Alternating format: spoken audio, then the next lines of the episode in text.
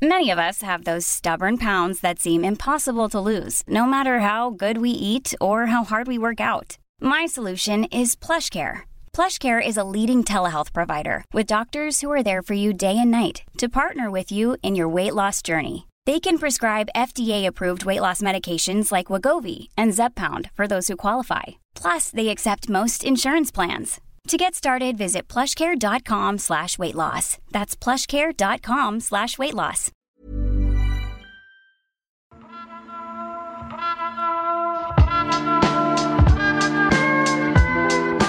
Et j'entends beaucoup de voix qui s'élèvent pour nous expliquer qu'il faudrait relever la complexité des problèmes contemporains en revenant à la lampe à huile. Je ne crois pas au modèle Amish. Je ne crois pas au modèle Amish, nous dit Emmanuel Macron pour repousser les arguments des opposants à la 5G. Ce qu'il veut dire là, on l'a tous compris, c'est qu'il ne faut pas repousser le progrès mais l'embrasser. Sinon on est un obscurantiste, un réac, qui veut revenir à la lampe à huile. Cette vision des choses en deux camps, elle ne nous met pas en face d'un choix, elle y répond. Il n'y a pas d'alternative à la modernité qui vient, cette modernité incarnée ici par la technologie 5G. C'est-à-dire plus de données, plus de vitesse et certains diront plus de consommation, voire plus de pollution. Et c'est là qu'à l'envers du décor, on a décidé de se poser la question. Parce que sur le climat, le développement durable et la protection de la planète en général, que ce soit avec la 5G ou la lampe à huile, on fonce dans le mur. Alors que faire? On va voir ensemble que la réponse, elle est bien plus nuancée que cette dichotomie. Ah ouais, carrément, dichotomie. Ah ouais, cet épisode il va voler haut. Et spoiler qui va sans doute pas vous faire écouter, mais on est comme ça, la troisième voie, celle qui pourrait concilier partisans de la technologie et inquiets du progrès, vous la connaissez déjà. Et encore mieux, on l'a déjà testé. En France. Tout ça, on va le découvrir dans ce nouvel épisode de L'envers du décor, le podcast environnement du service science du HuffPost.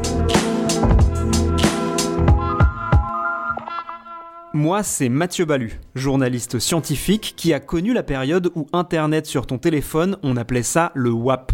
Et je suis avec Grégory Rosière, journaliste scientifique qui doit encore avoir un CD d'AOL qui traîne dans un placard avec 50 heures d'internet gratuite dessus. Dans l'envers du décor, chaque semaine, on vous parle d'environnement sans prendre de gants pour faire un tri sélectif bien sûr de nos certitudes et idées reçues. Parce que vous pensez sûrement que la planète va mal, et vous avez raison, mais on voudrait vous aider à comprendre d'où viennent vraiment les problèmes et peut-être même les solutions qui vont avec. Greg, en vrai, c'est quoi les Amish?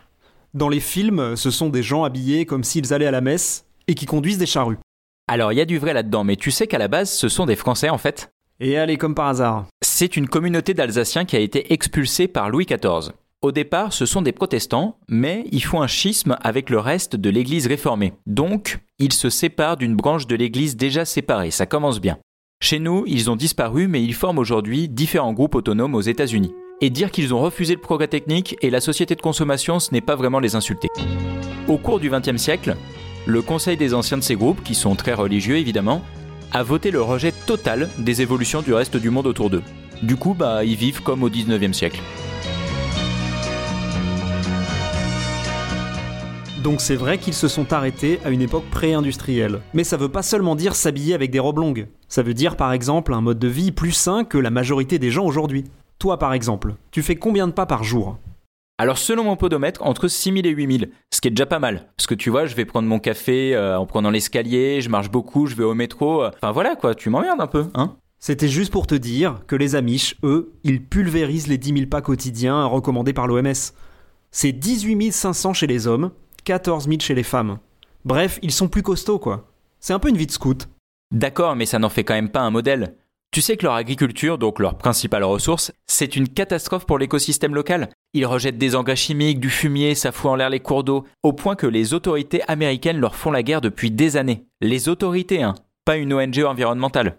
Attends, attends, ils font pas de l'agriculture bio? Avec des outils traditionnels, etc. Alors des outils traditionnels, plus ou moins. Enfin, ils utilisent quand même des semences OGM et des engrais. En gros, ils font de l'agriculture intensive comme tout le monde, sinon ils s'en sortiraient pas. Mais avec un motoculteur, sans moteur. Je crois pas que Macron avait en tête les OGM quand il a parlé des Amish. Mais du coup, ça nous dit aussi que même les plus traditionnalistes ne le sont pas complètement. Parce qu'en vrai, ce serait intenable. Qu'est-ce qu'il avait dit notre président? Faudrait relever la complexité des problèmes contemporains Que ce serait revenir à la lampe à huile? En revenant à la lampe à huile. Alors sans donner raison non plus à notre président, bien sûr que c'est intenable. Pour l'agriculture, puisqu'on parle de ça, Pas besoin de prendre une montagne d'exemples. À la fin du 19e siècle en France, le rendement moyen, c'était 10 quintaux de blé par hectare. Et aujourd'hui, c'est... Ah mais c'est un quiz Un mini quiz. Alors aujourd'hui c'est 3 fois plus qu'au 19e. C'est plus. Aujourd'hui c'est 5 fois plus qu'au 19e. C'est plus. Aujourd'hui c'est 7 fois plus qu'au 19e. C'est plus... Ah non, ouais, c'est ça. Bravo. Aujourd'hui, c'est 70 quintaux par hectare, soit 7 fois plus qu'il y a 120 ans. Impossible de nourrir tout le monde aujourd'hui avec ces méthodes. Ok. Donc à un bout du spectre, on a les Amish, ou les Amish fantasmés qui refusent la technologie, alors même que les vrais ont été forcés de passer à l'agriculture intensive. Et à l'autre bout du spectre, on a le techno-enthousiaste. Celui qui pense que le progrès et l'innovation, c'est inévitable. Et pire, il a vraiment foi dans le progrès. C'est sur ce côté-là du spectre que se place Macron. Et je ne crois pas que le modèle Amish permette de régler les défis de l'écologie contemporaine. Alors ouais, notre président, c'est un peu un techno-enthousiaste. Et d'ailleurs, il y en a plein dans la Startup Nation. Mais il y a des gens beaucoup, beaucoup plus enthousiastes que lui. Par exemple, les transhumanistes, qui veulent libérer l'humain de ses limitations par la technologie. Et il y a même une frange encore plus particulière, ceux qui attendent la singularité. La fameuse singularité. Pour ceux qui l'ignorent, l'humanité telle qu'on la connaît, elle a une fin c'est lorsque l'intelligence artificielle aura atteint un tel niveau qu'elle sera devenue Dieu. Elle répondra à tous nos besoins, elle résoudra les défis environnementaux, elle préviendra tous les conflits, bref, elle veillera sur nous. Et si ça vous fait doucement rigoler, bah déjà rappelez-vous que vous écoutez probablement ce podcast dans les transports en commun et que les gens doivent penser que vous êtes bizarre là à rire tout seul. Et puis surtout, dites-vous que des spécialistes de l'IA qui ont un très très gros cerveau, comme Ray Kurzweil et Ben Goertzel, y croient dur comme fer à l'avènement de cette singularité et tous deux la voient arriver dans 25 ans à peu près. Mais en réalité, ça tient aussi à de la croyance, et beaucoup de scientifiques repoussent cette approche. D'abord parce que le futur est incertain, ensuite parce que les ressources de la planète sont limitées. Donc rien ne dit qu'on atteindra un tel bond technologique avant que l'environnement nous rappelle ses limites. Et le consensus actuellement, bah, c'est plutôt qu'avec le progrès on fonce dans le mur. Ok, là on a bien balisé le débat. On a d'un côté les militants de la technologie, les techno-enthousiastes, dont une partie a presque créé une religion autour du progrès qui doit nous sauver de tout sans distinction. Et en face, on a ceux qui refusent le progrès, les amiges dans la bouche de Macron qui pour le coup croient officiellement à Dieu. Mais la société, elle est quand même plutôt du côté des techno-enthousiastes, non? Pas forcément pour réclamer l'arrivée d'un nouveau Dieu virtuel, mais juste pour embrasser le progrès, quoi. C'est vrai qu'on tend à choisir le progrès, enfin la nouveauté, plutôt que la pause, voire le retour en arrière. D'ailleurs, ça nous paraît évident à nous, mais c'est peut-être une histoire d'époque, une histoire de période historique. Là, pour être bien sûr, j'ai demandé à une historienne des sciences, Simone Mozaric, si c'était un trait spécifique à notre société. Elle m'a expliqué que cette vision du monde, elle commence vraiment à l'époque moderne, donc au XVIe, puis avec les Lumières ensuite, et se solidifie à la Révolution industrielle. Attends, tu veux dire qu'avant on ne croit pas dans l'innovation et les découvertes? C'est plutôt qu'on ne voit pas cette flèche du temps, qui nous dit que le temps qui passe nous fait avancer. Chez les Romains, dans l'Antiquité, l'âge d'or c'est avant, pas après. Bien sûr qu'on perfectionne des choses, qu'on en découvre d'autres, mais adopter une nouvelle technologie en soi, ça n'est pas une bonne chose. Globalement, à Rome, on n'encourageait pas l'innovation. Alors qu'aujourd'hui, c'est totalement l'inverse. Non seulement on encourage l'innovation, mais la freiner, c'est vu comme totalement à contre-pied de la marche du monde. En Angleterre, il y a eu dans les années 1800 la révolte des ludites, qui comme les canuts lyonnais ont brisé les machines qui volaient leur travail et ruinaient leurs conditions de vie. Et depuis, l'expression être un ludite, elle est devenue exclusivement négative, pour se moquer de ceux qui refusent l'arrivée d'une technique ou d'une technologie. Et pour les questions d'environnement, parce que oui, on est un podcast sur l'environnement, ça a évidemment un impact on est sommé de trouver des réponses qui s'inscrivent dans cette flèche, et surtout pas des réponses qui auraient l'air de retourner en arrière. Par exemple, tout le monde est d'accord pour dire qu'il faut produire mieux, plus propre, etc. Mais peu de gens le sont pour dire qu'il faut produire moins. Parce que ça, c'est considéré comme archaïque. Je crois en la croissance écologique, pas à la décroissance verte. Elle doit être créatrice de richesse. Je crois. Et pourquoi c'est si difficile de se débarrasser de ce biais? Eh bien, pas mal de gens se sont posé la question ces derniers temps. Michel Foucault déjà regrettait ce choix binaire entre archaïque et moderne. Mais il y a un auteur, moins prestigieux sans doute qu'un Foucault, qui a récemment écrit un livre sur ce problème. Il s'appelle Michael. Good evening. il est chercheur spécialiste des biotechnologies, donc pas vraiment un amiche. Et il a écrit un bouquin qui s'appelle Pourquoi la technologie ne nous sauvera pas, où il explique que notre enthousiasme pour la progression technologique, il a notamment deux raisons. D'abord, il y a l'effet d'inertie. Par exemple, il y a déjà des millions de bagnoles sur Terre, des milliers en train d'être produites en ce moment même, on va pas tout arrêter. Tu m'étonnes, on a même du mal à imaginer l'effort que ça prendrait de tout arrêter. Tu sais combien il y a de voitures en circulation sur la planète, là maintenant? Là, c'est un quiz. Encore un micro-quiz? Peut-être. Alors, combien de voitures sur Terre? Aucune idée. 500 millions? C'est plus. 3 milliards? Ah ouais, toi tu fais vraiment un saut quoi. Non, non, c'est moins. Allez, 800 millions? Bon, on va pas y arriver. C'est 1,2 milliard. J'étais pas si loin. Bon, c'est quand même énorme. Du coup, ouais, la force d'inertie d'une technologie installée, répandue à ce point, ça fait qu'on a du mal à faire marche arrière, même dans notre tête. On va vers l'avant parce que la machine industrielle, les capitaux engagés dedans, eux, ils poussent vers l'innovation pour rester compétitifs. Là encore, hors de question de regarder dans le rétroviseur. Et le deuxième point, parce qu'il est temps qu'on arrête cette métaphore automobile, la deuxième raison qui nous rend si favorable à la technologie par principe, bah c'est un peu la citation d'Emmanuel Macron. C'est l'impératif technologique. En gros, c'est l'idée que si quelque chose peut être fait, il sera fait. Ah oui, c'est le concept comme quoi on va naturellement tenter des choses nouvelles, même lorsqu'on n'a pas forcément évalué les risques. On verra bien quoi. Complètement. Tu connais euh, Achille Talon, la BD J'étais plutôt Gaston Lagaffe moi, mais vas-y, vas-y. Je me souviens d'une vignette d'Achille Talon, où le bonhomme se retrouve dans une pièce avec un bouton rouge et au-dessus un panneau avec écrit Ne pas appuyer. Alors il hésite, il est curieux, et puis il appuie, il s'électrocute. C'est un peu ça l'impératif technologique. Quand il y a quelque chose de nouveau, on va l'utiliser, et pour les conséquences, on verra après. Du coup, on est un peu programmé pour dire oui aveuglément aux avancées technologiques autour de nous. Et dans le débat actuel, c'est soit ça, soit le rejet en bloc. Et là, on en revient à Foucault. C'est une dichotomie, parce que moi aussi j'utilise ce mot, complètement fausse. Et c'est pour ça qu'après cette déclaration, je ne crois pas au modèle Amish. Plusieurs intellectuels ont pris la parole pour dire qu'il y a des voies alternatives justement. Alors moi j'aime beaucoup la phrase de Bruno Latour, le philosophe et anthropologue qui a publié une tribune dans le Monde pour réagir à la phrase du président. Il a dit ⁇ Le train du progrès n'a pas qu'une seule voie ⁇ Superbe image et superbe illustration sonore. Moi j'aime bien la phrase un peu similaire de Georges Abitbol dans Le Grand Détournement. Le train de tes injures roule sur le rail de mon indifférence. Aucun rapport. Effectivement, mais je l'aime bien quand même. En tout cas, Emmanuel Macron, quand il dit la 5G ou la lampe à huile, justement, il nie ces voies alternatives. Or, il y a des gens qui régulièrement les imaginent. Et c'est pas simple de les voir parce qu'en général, dans l'histoire, ces voies alternatives, elles ne sont pas tracées par des partis ou par des mouvements de pensée qui rassemblent beaucoup de monde. Clairement. Simone Mozaric, elle aime bien prendre l'exemple du débat en France après la Deuxième Guerre mondiale sur l'arme nucléaire. Frédéric Joliot-Curie, qui est le maître d'œuvre de la technologie du nucléaire civil en France. Attends, il y a un lien avec euh, Pierre et Marie Curie là? Il a épousé euh, Irène Curie, leur fille. Ah d'accord. Bref, il était farouchement contre le développement de la bombe atomique. Donc, tout en étant plus que favorable au progrès humain, il refusait le fameux impératif technologique. Là, l'impératif, c'était on peut construire la bombe atomique, donc on doit la construire. Dans le même genre, j'ai un équivalent très récent. Tu te souviens qu'il vient d'y avoir une Nobel française de chimie? Tu parles bien sûr d'Emmanuel Charpentier, à l'origine de la technologie CRISPR qui permet de manipuler facilement des morceaux d'ADN. C'était facile.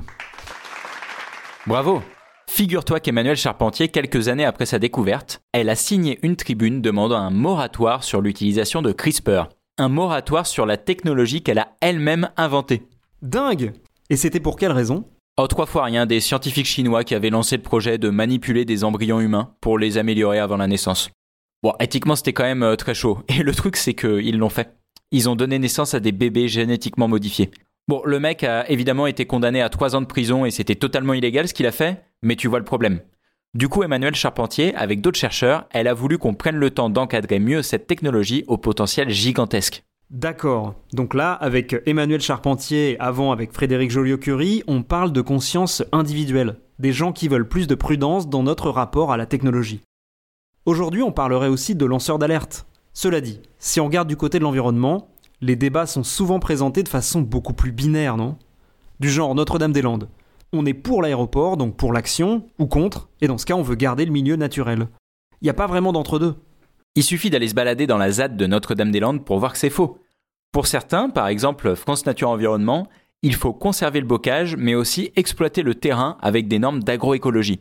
D'ailleurs, le département a approuvé le projet et il a racheté les terres à l'État pour cette expérience. Ouais. Après une exploitation en agroécologie, c'est pas hyper original non plus comme projet. Ouais, je te dis pas que c'est la solution parfaite, simplement c'est un exemple clair d'une troisième voie, en dehors de la flèche. Bon, par contre, il n'y aura pas d'aéroport, donc on s'est plutôt orienté vers la conservation que le changement. C'est vrai. Mais si tu veux un exemple de voie qui pour le coup n'est pas franchement zadiste, il y a une initiative plutôt originale de 2013. C'est le manifeste accélérationniste. Ah ouais, la accélérationniste, on n'est pas du tout zadiste. Mais c'est pas un peu de techno-optimiste tout ça? La frontière est mince, mais pas vraiment. Ce sont des artistes, des philosophes, des intellectuels de plusieurs pays qui veulent réconcilier la gauche et le progrès technologique pour dépasser le capitalisme. Ils présentent leur projet comme une modernité alternative. Et ça marche comment ça? En gros, mais alors en très gros, c'est planification, automatisation et contrôle démocratique des avancées technologiques, pour qu'elles soient réellement au service de la population. Dit comme ça, ça fait un peu... Euh... Ouais, c'est ça, URSS. Mais c'est quand même hyper intéressant. Si bien sûr, ce qu'on entend par planification et contrôle démocratique, ce ne sont pas des mots qui masquent une dictature technocratique. Coucou le régime chinois Ouais, c'est le risque. Mais en même temps, le concept, il est vraiment intéressant. Nick Schrinek, qui est d'ailleurs l'un des auteurs du manifeste, il a été un peu plus loin, dans un autre bouquin publié deux ans plus tard. Il explique que pour lutter contre le réchauffement climatique, les solutions ne sont ni le néolibéralisme, ni le localisme. En gros, il faut trouver une troisième voie, où le progrès est redéfini et où la technologie, elle est orientée afin de résoudre les crises actuelles. Lui, il a pas dû apprécier la phrase de Macron sur la 5G et les amiches. N'est-ce pas? En tout cas, cette troisième voie, c'est un concept qui fait de plus en plus parler. Surtout que l'idée de mettre de la démocratie, de la vraie, dans les choix de modernisation, ça met beaucoup de monde d'accord. C'est sûr. Stephen Poole, un journaliste britannique spécialisé dans l'histoire des idées, il le dit différemment, mais ça reprend la même idée il dit qu'il faut repolitiser la technologie, y injecter du débat populaire, de manière à ne plus être pour ou contre, mais plutôt de façon à choisir comment on adopte ces technologies. Politiser la technologie Il me semble qu'on a un exemple très récent. Les utilisateurs de Facebook, en tout cas les Américains, savent de quoi je parle.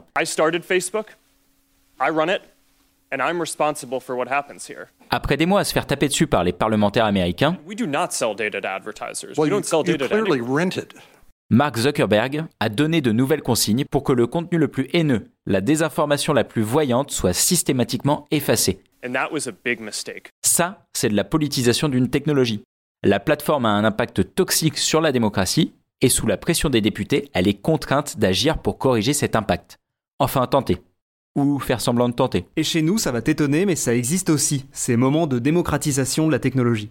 Tu te rappelles au début, quand je disais qu'on avait peut-être la solution et que c'était déprimant? La troisième voie, vous la connaissez déjà. Et encore mieux, on l'a déjà testée, en France. Euh, ouais, je me rappelle, et c'était vraiment pas nécessaire de faire cet effet. Mais moi j'aime bien. Bref, en 2018, on a un exemple de débat démocratique sur une technologie. Tu t'en rappelles? Alors, en 2018, ça devait être sur les drones. Non. L'intelligence artificielle. Mais non. Les voitures autonomes. Mais non. Euh, TikTok? Oh là là. C'était les états généraux de la bioéthique. Ah ouais, mais en même temps... Euh, ce qui se voulait être un grand débat national avant qu'on vote la loi qui précise par exemple dans quelles limites on peut faire de la recherche sur les cellules souches.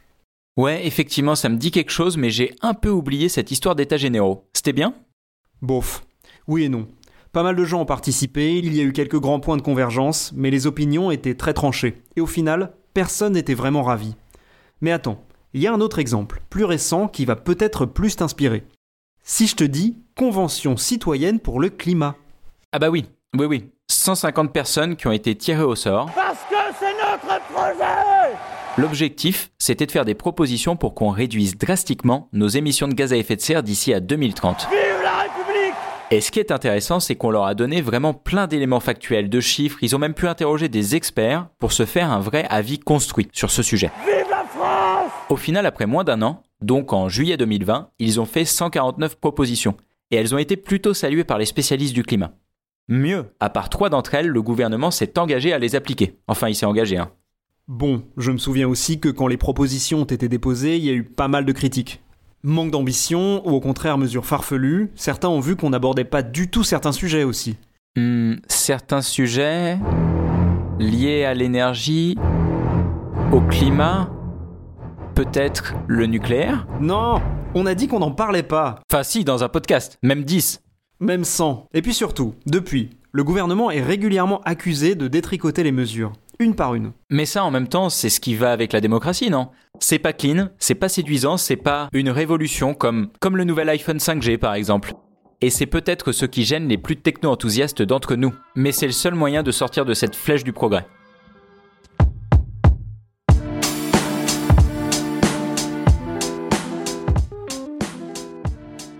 Entre devenir amiche et accepter avec enthousiasme une technologie parce qu'elle existe, il y a donc de l'espace, et même beaucoup. Le problème, c'est que proposer une alternative au refus pur et simple d'une technologie, que ce soit la 5G ou autre, ça nécessite souvent de prendre du temps. Du temps pour comprendre, et aussi du temps pour échapper à nos tentations de dire oui à la nouveauté, ou de continuer ce qui existe déjà parce que bah, ça existe déjà. Et pour les questions environnementales, prendre le temps de se poser ces questions, choisir parfois d'en débattre même si c'est pas franchement satisfaisant, bien sûr que c'est essentiel. Sinon, on se retrouve dans la position de se faire traiter d'un religieux alsacien bloqué au 19e siècle et bourré d'OGM, ce qui n'est pas forcément très sympa. Salut Greg et salut à tous, merci de nous avoir écoutés. On vous laisse maintenant lancer le train de la modernité sur d'autres voies si vous en avez envie, ou faire tout autre chose si ça vous chante parce qu'on n'est pas du genre à donner des ordres. N'hésitez pas à partager ce podcast à vos amis zadistes comme à ceux qui attendent la singularité. Si cet épisode vous a plu, abonnez-vous sur votre appli de podcast préféré et laissez-nous un commentaire. C'est gratuit et ça nous fait chaud au cœur. Vous pouvez aussi en discuter sur les réseaux sociaux, le hashtag c'est LDD. À la prochaine